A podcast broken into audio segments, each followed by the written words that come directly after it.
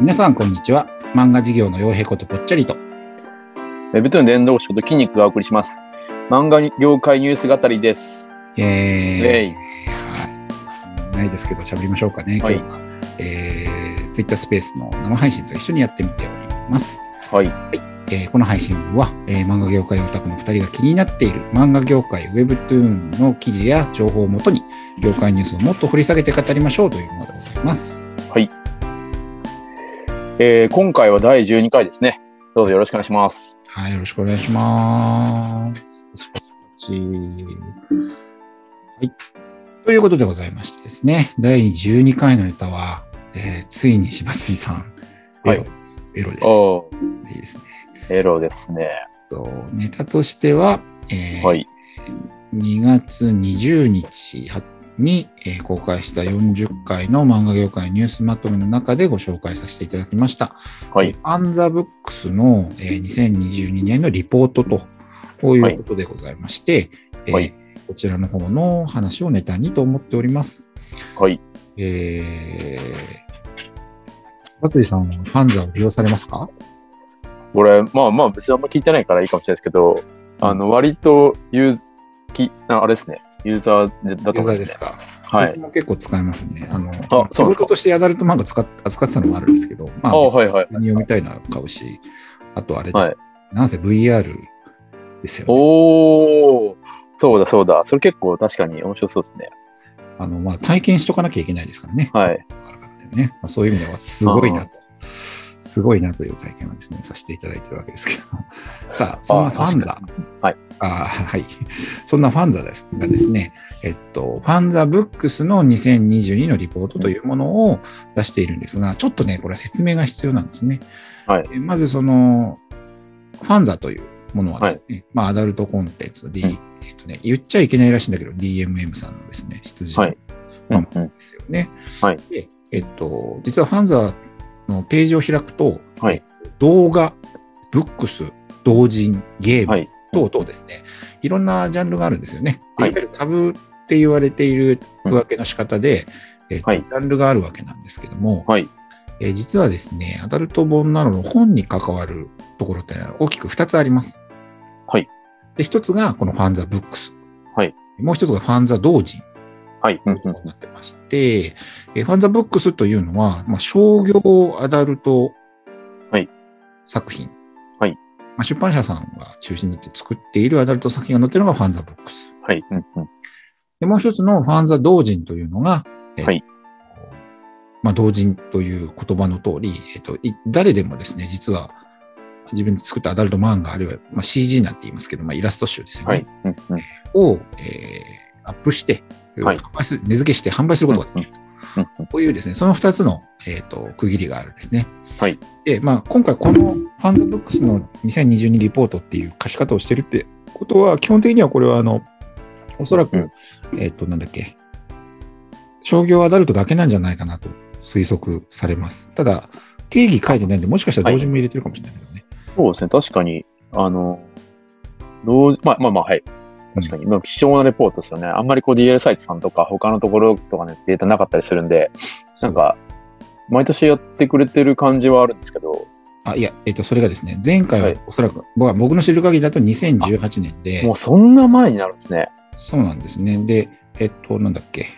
まあ、記事の方でも、あの、はい並べて紹介してるんですけど、はいえっと、2018年に出たときは、はいえーえっとですね、ファンザレポート2018、今年のエロトレントレンドはっていうことで、はい。うんうんうん。これはですね、ファンザ全体のデータですね。はい。ああ、いつ頃や、なんかそう、見見られてるとかともそうですし、どこからアクセスされてるかとか。でこれは動画も含めなんですよ。はい。なので、というのが一つ。それからもう一つが、ファンザ同人ですね。はい。うんうん。これは、とさっきも言いましたけど、タブでジャンルが分かれている中で、同人の部分だけをはい。統計しているというものが載っていました。うんうんうん。ということでございます。はい。でさてさて、えーとと、とりあえずですねそ、そちらの話も後でしたいんですけど、一旦はいこのファンザブックスの方の話をしますね。はいでえーと、ファンザブックスという範囲の中で、えーと、6つのデータがですね、えーはいで1年間でファンザブックスに訪れたユーザー数が、うんどれだけのエロがですね、あ、エロ本見に来たかってことですよね。はい。えっと、ファンザブックスに訪れたユーザー数は延べ5万、えー失礼、5350万人でございますと。はい。あある意味日本人の3分の1以上を見てるかうんもという言い方をしてますが、まあ、ここ注釈にもあるんですけどね、これ延べ人数なんですよね。はい。まあ、来た人の、まあ、何回来ても、10回来たら10とカウントされてるってことですかね。そうです、そうです。毎日来てる人がいいたとしたらうん365回来てるってことですよね。はい。うんうん。で、えっと、それがまあ5300万。まあ、これ、うんデータを見る、あの、慣れてる人だったらわかるんですけど、セッション数ですよね、い、わゆる。うんうんうんうん。ということでですね、これ多いが少ないかって話なんですけど、さっきちょっと過去の話をしましたが、はい。えっとですね、ファンザ2018レポートによると、はいえっと、ファンザ全体の利用者は2018年のこの延べ人数では3億5000万人いるって言うんですよね。はいはい。まあ、セッションなんで3億5000万セッションなんですけど、うんうんうん。えっと、これどれぐらいユニークユーザーいるんですかね？わかんないけど。いやー、ユニークか。難しいとこですけどね。まあ、ただ2000万人とかいいんじゃないですかねわかんないけど。あユーザーアカウント数がそれぐらいだったかな、確か。ファンザなるほど。だから1000万とかですかねわかんないけど。でう、んえっと、いうことで、えーまあ、3億5000万全体で使われているうち、商業アダルトは5300万っていう。はいうんちなみにもう一個意外な情報があってですね、はい。ファンザ同人2018によると、そちらのセッション数が1億4000万なんですね。ああ、なるほどですね。で、これ何を言ってるかというと、同人の方が多いんですよね。はいはいはいはい。前のデータですけど。だから商業アダルトと同人で言うと、実は今もはやはい。アダルト分野では同人の方が大きいんですねああと。。それってあれですかね、作家さんがやっぱりいい、えっ、と、方々が多いとか、そういうことなんですかね。えっ、と、僕、まあ、どこで見るかっていうのはあるんですけど、まず、あの、明らかにいい作家さんにとってはい儲かるのは同人なので、うんうん。えっ、と、そうするといい作家さんが多いのはありましょうし、うんうん。あと、アイテム数が圧倒的に多いんですよね。ああ、確かにね。なので、それ、れで考えると、その同人の方がう、んその、まあ、玉が大きゃね、それだけ趣味が多く集まるわけで、はい。えーあの、お客さんもいっぱい来ますよねっていううんうんうん。話ではありますね。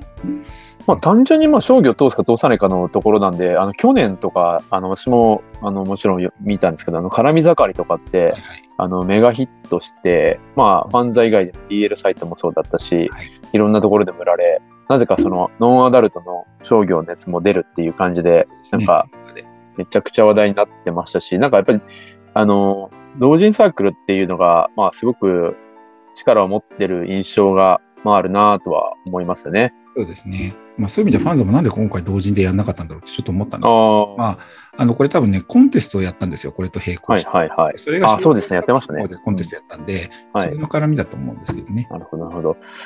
絡み盛りは同人ですからね。ここではね。に。うんうんさて、えーっと、データにですね、男女の利用比率ははいということでやってて、まず、えー男性67%、女性はい33%の利用っていうことでですね、ファンザのはい。ブックスがですね、うんえ3人に1人が女性なわけですよね。結構多いなって印象でしたね。って思いますよね。で、はい。なんでっていう話をまさにさっきちょっとはい。成人向けのジャンルに詳しいおじさま方に聞いてきたんですけど、はい。えーという、まあ基本的には今 BL の作品が増えてるからってことです。はい。はい。で、これ何を言ってるかというとですね、まずそもそも、ファンザブックス商業なんで、はい。商業 BL でしかも成人指定にうん類する。うんうんあのね BL の成人指定問題って結構なかなか微妙な問題で、はい。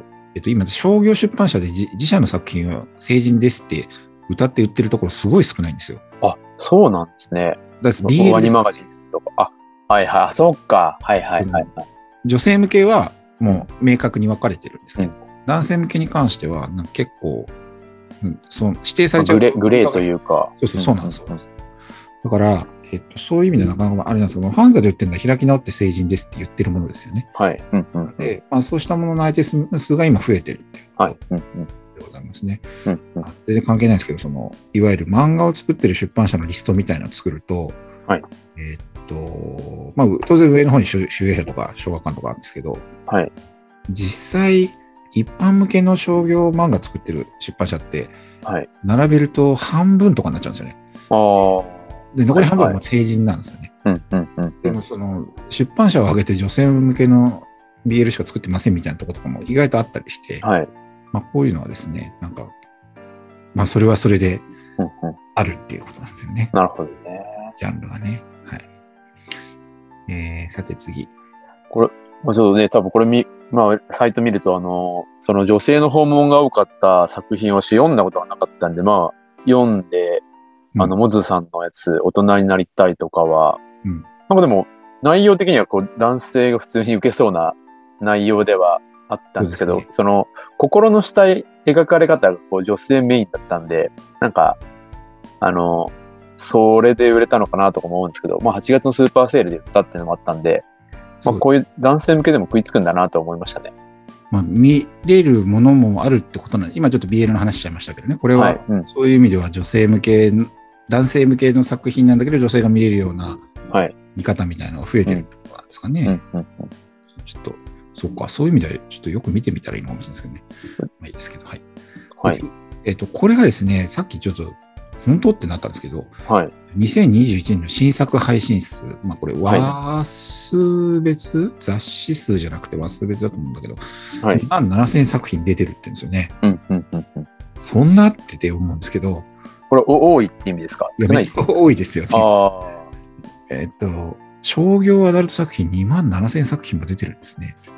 そんあ。なにあるんだ、日本そうか、ど同時なしで、同時同時にもっと多いと思いますよ。ああ。普通にコミケのサークル数の方が多いです。なるほ。ど。あの、その Webtoon の今までの累計掲載作品、ネイバーとかを全部足すと確か2万1000作品でもそんなもんだったんですよ。まあもちろんその連載してるみたいなのあるんで。いいですね。いや、そこと比べると結構なんか、すげえ数だなと。でもまあちょっとそのアダルトって1話とかがお多いじゃないですか。あ、まあそうですね。大体まあねまあそこと比べるとあれなんですけど、うん、Webtoon 全部今までの足してもそんなもんだったと思うんで、えそうですね。ーいいですね。すごいですね。日本のそのなんか、もう、エロの力ってい制。作量すごいですよね。うん2万7000作品。はい。ちょっとあの、こうその、僕らもそうですけど、漫画出版にたたか携わるものとしてはね、はい。抑えておかなきゃいけないうん数字かもしれない。なるほどなるほど 本当かな？わかんないけど。いやいや、すごいですね。うんうん次行ってみましょうかね。えーデータ4。えっと、ユーザーのアクセス傾向はというふうになってるんですけど、はい。えっと、まあ、何時にアクセスしてますか？ファンザブックスにって話ですね。はい。でまあ、端的に言うと朝の5時が一番少なくて、はい夜の23時が一番多いうんうん。ということあ、まあそうですかねっていう話なんですけど、まあ、想像ど、想像に近いというか、まあ、これなんか、ここにかかわらず、いろんなサービスも多分そんな感じなんじゃないですかね。まあでもそうですよ。普通、別にアダルトじゃなくてもそうですよね。うん。ちなみにですね、えっと、はいこれは、えーファンザーのブックスなんで、利用の方法としてはブラウザーで見に行って探して買って、はい。買ったものをブラウザでも読めるんですけど、アプリでも読めるっていうはいうんうん。ものなわけなんですけど、えっと、例えばですね、はい僕が知ってるデータの中で、なるほどと思ったのが、はい。ガラケーの電子書籍が華やかりし頃ですね。はい。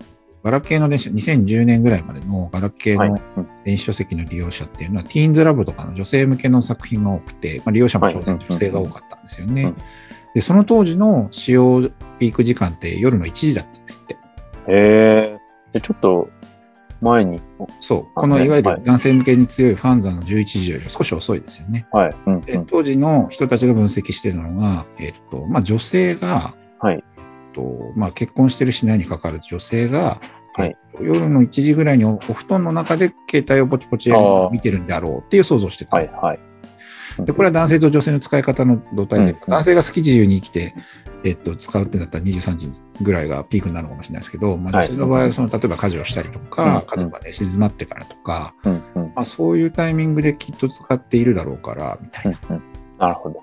一人でね、ポチポチとガラケーでやってはったんですね。まあまあ、そういう違いとかね、出てくるのかな、みたいな、思いました。はい。えーはいちなみに休みの日でも日中はあんま使わないんですね。確かに。でも12、お昼の12時がピークってそうなのか。好きな時間に読むんですね。まあ、確かにそうですね。あんま想像できないですけどね。はい、お次。ここがですね、物議を醸してるんですけど、はい。えっと、データ後、平均訪問回数が多い都道府県はっていうことで、トップの方でいくと、3位島根県12回。はい。月月かなこれ。平均だから。延べ数でまあ、11月から12月って書いてありますね。あ、3ヶ月で12回来たんだ。なるほど。えっと、島根県が12.03回。2位の徳島県で12.15回、で、1位が富山県で12.37回はいとなっております。で、こはいのデータの読み方なんですけど、はい。逆に、うんと、多少ないところっていうと、はい。えっと一番少ないのが福岡で7.17。はい。2番目が46位で大阪が7.28。はい続いて京都、愛知、東京、神奈川と行くんで、なんか都会ばっかりが、そうそう都会は利用者数が少なくて、はいで、富山、島根、徳島、愛媛、はい山口、三重はいあたりは多いってことですね。うん寒いかどうかは関係なくて、はい。まあ、いな地方ですね。はい。いいなって聞いて。うん、まあ、これはですね、さっきちょっと、はい。またその詳しいおじさんたちとの話でうん。言われたのは、もうこれね、書店の濃度でしょと、書店の数だよねっていう。ああ、そういうことなんですね。をしてまして、はい。えーそこではいろんな話をしたんですけど、まあ、これね、そのファンザブックスがさっき商業アダルトって言ったじゃないですか。はい。はい。これちょっとあのなかなか難しい問題があってですね、はい。えっと、もともとはコンビニの成人コーナーで売っていたものの世界なんですよ、これ。はい。で、コンビニの成人向けの書籍コーナーって、はい。まあ、オリンピックに向かってどんどんなくなっちゃったじゃないですか。まあ、ゾーニングされたり、そうですね。確かにそうです。多分今、はいコンビニでアダルト本売ってるとこってめっちゃ珍しいと思うん。はい。で、えっと、それがなくなっちゃって、代替としてファンザを使ってる人たちっていうのは、はい。あはそれはいるでしょうっていう話で。あえーい。なるほど、なるほど。なんか都会だから忙しいとかそういうことじゃなくて、そう。多分僕らの想像だと50代からまあ60代ぐらいまではいは多分いるんじゃないのかなっていうのは想像される。なるほど。今、あの、ツイッターのリスナーの方に竹村の兄貴が来てですね、はい兄貴これ、あの、企画した人なんで詳しいんですけど、今あ日ちょっ、あそうか、そうか あと録音してるから呼べないんあ、で、あ残あ、な念。るほど。お話詳しく聞いてみたかったですけど。まあ、あの、そういうことでですね。まあ、これに関して言うと、えーはいまあ、地方の方が利用者数が多い。あ、いや、ごめんなさい。まだまとめじゃないんだ。で、さっきの話の続きなんですけど、はい。ちょっとね、いろいろ聞いてみたんですけど、はい、はい。要するに、コンビニでアダルト本買えなくなったわけじゃないですか。はい。そしたら、その需要どこに行くのっていう話があって、うん、うん、うん。まあ、そこで話し切れたのは、まず、えっとはいコンビニでね、アダルト本がね、減っていったのに比例して、はい。地方には結構アダルトショップっていうのが独立してできるみたいな状態が、ロードサイドでね。え、あの、あれですか？え、普通に買えるとこですか？なんか DVD とか見れるビデオとかやエロ本とかを普通に売っているアダルトグはいッズとかも売ってるんでしょうね、多分ね。はい、はい、はい。行ったことないからどんなもん売ってるのかわかんない。はい。まあ、アダルト専用のお店っていうのが逆にロードサイドで増えたっていう話はありましたね。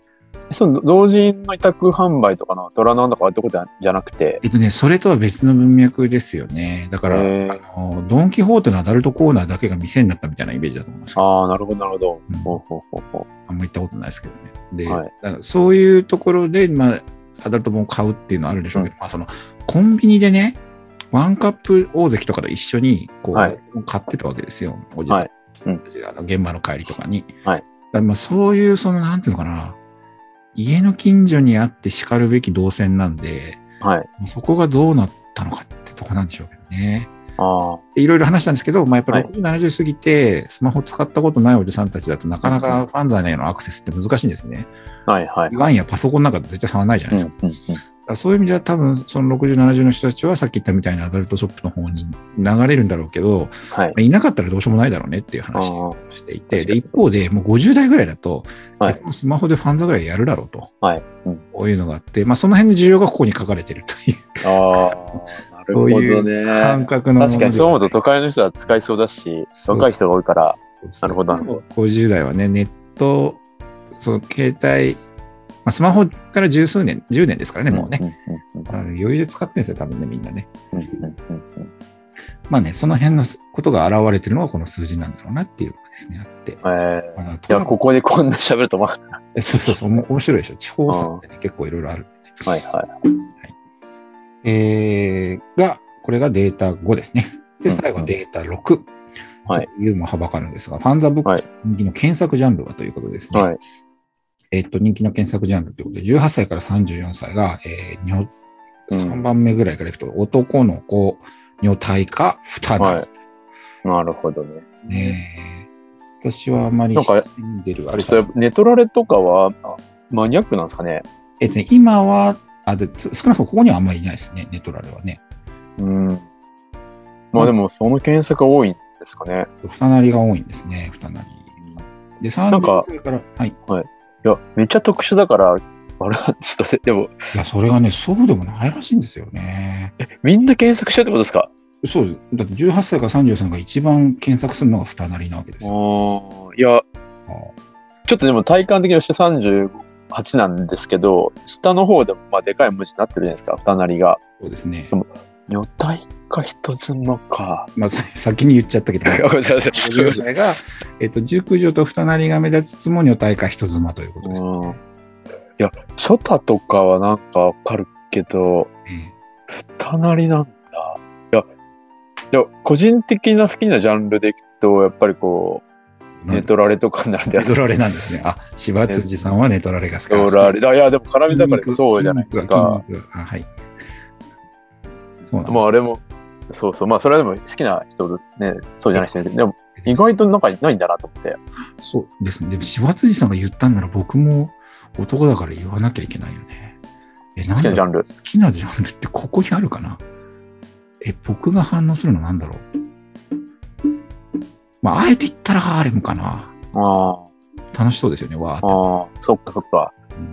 いや、あの、人気なジャンルの一つだとは思うんで、まあそうですね。はい。えええなるほど。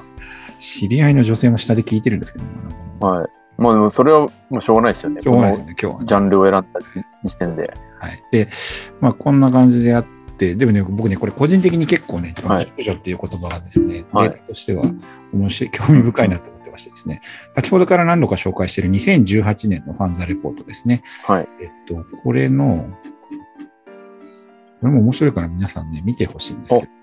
あ、そう。で、当時はね、まだネトラレがめちゃくちゃ人気で、はい。ワーディングで言うとネトラレが一番で、はい。エリア別とか、えっと、うんうん。あれがあるんですけどね、これが好きなんですよ、僕は。あの、年齢別人気ジャンルっていうのの、えっと10、10歳ごとに変わっていくやつですね。はい。ねこの中でですね、ちゃんともうファンザのことも分かってらっしゃるなと思うんですけど、あの、こう、熟女っていうワードがオレンジ色になってるんですけど、はいはい10代では14位なんですよね。うんうんうん。20代では5位なんですよね。はい。30代で4位になって、はい。10代で5歳になって、それ以降熟女が安定した人気なんですよね。こうネットラレは人妻もなんかある意味近い人ところなんも安定したですね。人気ですね。そうネトラレも古いんですね。ネトラレは、あの、特に3年、これ4年前か。まあもうね、はいネトラレ全盛なんじゃないですかね。そっか。そこであれか、カメラワークとかもそれで進化して、そうそうそうそうあの、個人、まあまあいいや。うん。なるほど。でさっきおじさんたちと盛り上がってたのは、この熟女とは一体何歳なんだっていう定義が、あえっとね、40代だと同い年ぐらいなんだけど、50代だともう年下じゃないかっていう話。あ、はいはい。60代に行ったってもうロリなんじゃないかっていう話。はいはい。まあ、すいません、激盛り上がり方をしてましたね。なるほどよかったんですけどね。はい。えっと、はい。ワーディングで言うとそんな感じですかね。あとね個人的には、ちょっと今、今回は追いつかなかったんですけど、同じ2018年にね、ポーンハブっていうね、えっとはい海外の方のはいはい。うん。AI の調査があったんですよ。はいでそれを見たらですね、北米50州のほとんどのトップ検査が二なりでですね、なんだおい、アメリカも二なりかみたいな。アクセスしてる人は日本人が、向こうの人が多いから、そあ、の違う、それはもうポンハブ、ポーンハブのやつです。あの、はいはい。えっと、なんだっけ、わかります。ポロ海外の、ハブ、ポルノハブっていうのがある。なんか言い方とあ、しては。でしたっけ、ううん T シャツとかもあ海外の？りますね。海外のサイトの調査で、はいはい。二なりが強かったっていうですね。ああ、なるほどね。ちなみに、あの、なんだっけ、えーっとね、あの、ごめんなさい。パトレオンっていう、はいそのいわゆるファンクラブサイトですね。うんはい。えーで、まあ、音楽のクリエイターとかが、あ北米のファンクラブサイトで音楽のクリエイターとかが多いんですけど、やっぱりイラストレーターもいて、はいで結構アダルトの人もいるんですよ。はい。ね、結構ね、あれ、すげえなとか思うのが、えっと、はいえっと、あの、米国、まあ、まあ、欧米ですかね。欧米の表現基準だと、はい。えっとえとにかくロリコンというか、はい若い子、10代とかうんを書くことがいけないという規制が強く、はい。パトレオンでアダルト作品を書いていた中で、そのはい。若年層とかを書いている人たち、はいまあ、めっちゃもう追い出されちゃったんですよ。君はダメだってなるほど、なるほど。はい一方でね、この二なりっていうのはいいみたいなんですよ。えっと、それはファンタジーになるからなんですかね。なんですかね、そのジャンルとして。まあ人間じゃねえものではなかったんですよね。うん。うん。だからね、か、まあ、規制される前とかのどっちかか。そうそうそうそう。だからね、あの、私今ちょっとわかんないけど、僕が、はいえっと、1年前まで割とアダルト向けの仕事してたわけですけど、はいその頃は、この二なりの作品が異常にあるんですよね、例えあば。はいはい。で、ピク、その、それ以外のその、若い子を描いちゃうような人たちっていうのはもう駆逐されてしまったので、はい。人たちはですね、あの、Patreon を出てですね、ピクシブファンボックスとか日本側おの。方で活動するようになってるんですよね。うんなるほど。で最後にこの項目で話す話としては、まあ、記事見ていただかないとわかんないですけど、この各検索ワードの中にぼかしになってるのがあって、はい。えっと、職種とかですかね。あ、いや、これですね。ああとかあ、、うん。まあまあはいはい。えっと、こういうのはね、直接的だからなんですけど、全部ぼかしてるのがなんですけど、多分ね、これね、催眠とかなんですよね。あで、いわゆるその、アダルトあ。はい。決済というか、うんうんアダルトサイトの、うん。えっと、クレジットカード会社側が決済を止めてしまう問題というのがああ。はいはえーありまして、その中で禁止ワードっていう基準で、クレジットカード会社がこれがページに書いてあった場合は決済を許しませんっていうふうにする規制みたいな、はい。うん。デジタルで入ってきたときに、まあ、なぜはい。最も駆られた言葉が催眠って言葉だったんですよね。これはその当時のファンザというか日本のアダルトの作品の中で、まあ、ものすごい流行ったワーディングだったんですけど、多分そういうのを消してんですよね、これね。で、今、ファンザ上では催眠って言葉が書かれる場合は黒丸つけて、催丸みたいな感じになったりしてますけど、まあ、その辺のやつも多分検索はされてるんですよね。なるほど。まあ、そうでしょう。わかんないけど。そんなような話をですね。うんえーあ検索されないかでも。これ違うかもしれないですね。ごめんなさい。僕のあの勝手な想像で言ったんで、はい。そういう話もありますって話ですね。はい。ということでございまして、意外と盛り上がりましたけども、えっと、ファンザブックスレポート2022はい。の話題で20分ぐらい喋っちゃいましたね。そうですね。まあ、ちょっとなんか、せっかくなんで、自分も、まあ、ユーザーっちゃユーザーですし、まあ、DL サイトも見ますし、えまあ、ちょっとなんか何が好きかみたいな話は、なんかちょっと会話してもいいかなと思ったんですけど、えうんなんかあの、まあ、Webtoon も、はいはい。あの、エロでうん課金モデルが最初スタートしたって、まあ、よく言われるじゃないですか。まあ、レジンコミックスっていうのが。社長が、あの、エッチな、いい、質のいいエロを集めて、それをブログで紹介したのをそのままサービス化したのがレジンで、で、その、まあ、Webtoon も今なんかまあ伸び始めようとはしてると思うんですけど、あの、まあ、すごい頑張ってネイバーさんもカカオさんもまあ、あの、やってると思うんですけど、やっぱこう、まあ、エロは世界的に規制を受けてるんですけど、やっぱまあ、エロトゥーンみたいなものはめちゃくちゃ流行るだろうなと思って、エロトゥーンなって言ってんのかな。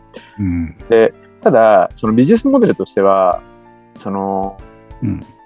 抜いたら終わりというか、読んだら終わりというか、うん日本の同時もさっきのその2万7000作品あるみたいな話でも、ほとんどがその、まあ1話完結型が多いと思うんですよね。うん。ですね。で、えっと、まあ、なんかその、画画像集でなんか300枚でその差分をたくさん作ってやってるサークルもたくさんあると思うんですけど、うんあの個人的にはですね、あの、その待てば無料モデルでうん、あの、ストーリー性のあるエロみたいなやつを、えっと、めちゃくちゃピックアップしていて、あ別になんかその、そういう漫画っていうかエロ、エロトゥーンっていうか、ウェブトゥーン作りたいとかそういうことじゃないんですけど、ええあの、うん。その、まあ、ダル、二人エッチは、まあちょっとあれですけど、うんなんかあんな感じで、ストーリー性のあるエロって結構あって、まあいいやつがいくつかあるんですけど、うんまあ私があの、個人的に読んでるものをちょっといくつかバーっと話すと、すごいカミングアウトな。はい。何ですか？あ、髪が、まあセックスダンジョンとか、快感動機、パラレルパラダイスとか、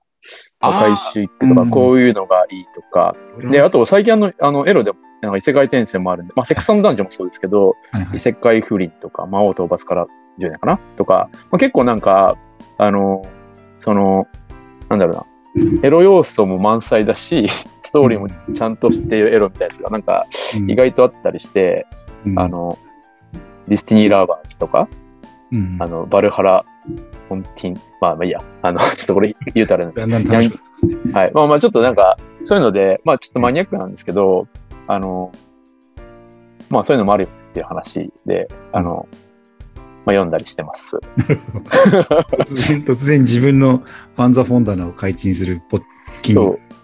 超あと、なんかあれじゃないですか、あの、あの同同人サークル。はいはい。クリムゾン先生で出しまくってるんで、あの、青水庵とか、そうですね。多分今の、さっきのあの、ね、あの、ぽっちゃりの好きなやつ、マロンマロンさんとか好きじゃないですかね。私はね、ヒグマ屋さんとか、先生のあでも僕別にベタに、あの、なんだっけ、カラミざかりは本当ね、絵がね、うまいなと思うし、あ、あ、あ、か、か、桂、桂さん、あいりさんですね。桂あいりさん。えーまあすごい儲かってんだと思うんですけど、ああとね、なんだっけ、えーっと、好き。